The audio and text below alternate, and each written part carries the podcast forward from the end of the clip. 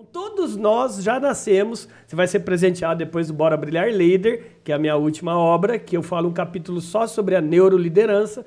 Então, todos nós, né, gestores, pais, mães, que nós ocupamos um cargo de liderança, a gente já nasce com o gene da liderança.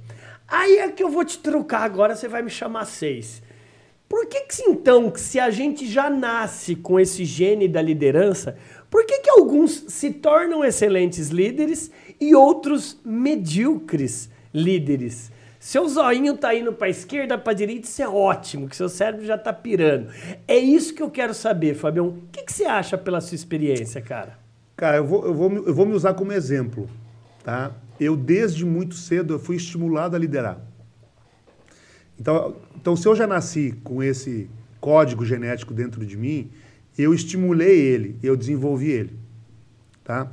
Por que muito cedo? Porque lá na minha congregação de igreja, nós tínhamos é, um clube que lembra muito os escoteiros, que chama Desbravadores.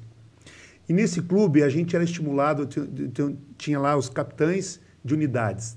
Né? Então, um clube que tinha lá é, 50, 60 meninos e meninas, e aí cada unidade lá de 10 pessoas tinha um capitão, um subcapitão, um secretário e tal. Então, e ali nós já éramos estimulados à liderança, tá? Com atribuições, com responsabilidades, com uh, ali eu acho que foi a primeira liderança que eu tive, muito cedo ali com 10, 11, 12 anos. E a partir dali eu não parei mais de, de, de, com esse estímulo, né? E a gente vai vai carregando é, é, para a vida toda. E, e, a liderança a gente pode, ela pode ser moldada, tá?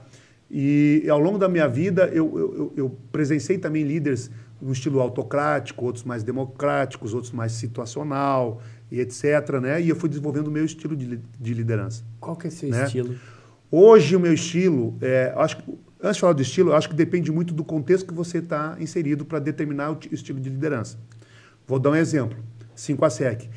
Eu fui contratado para botar a empresa de volta aos trilhos. E aí eu tive que exercer no início uma liderança mais autocrática. autocrática. Porrada. Ok? É, depois eu tive que formar um time. Um time que tinha baixa maturidade. Então eu fui migrando. À medida que esse time foi, é, é, foi crescendo com a sua maturidade, eu fui migrando da, da liderança autocrática para a democrática. Porque a democrática só funciona se tiver maturidade no time. Tá?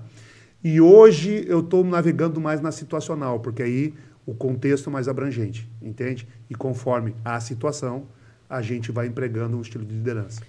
Tem até um sonho de todo CEO, o sonho é até um outro chamado holocracia.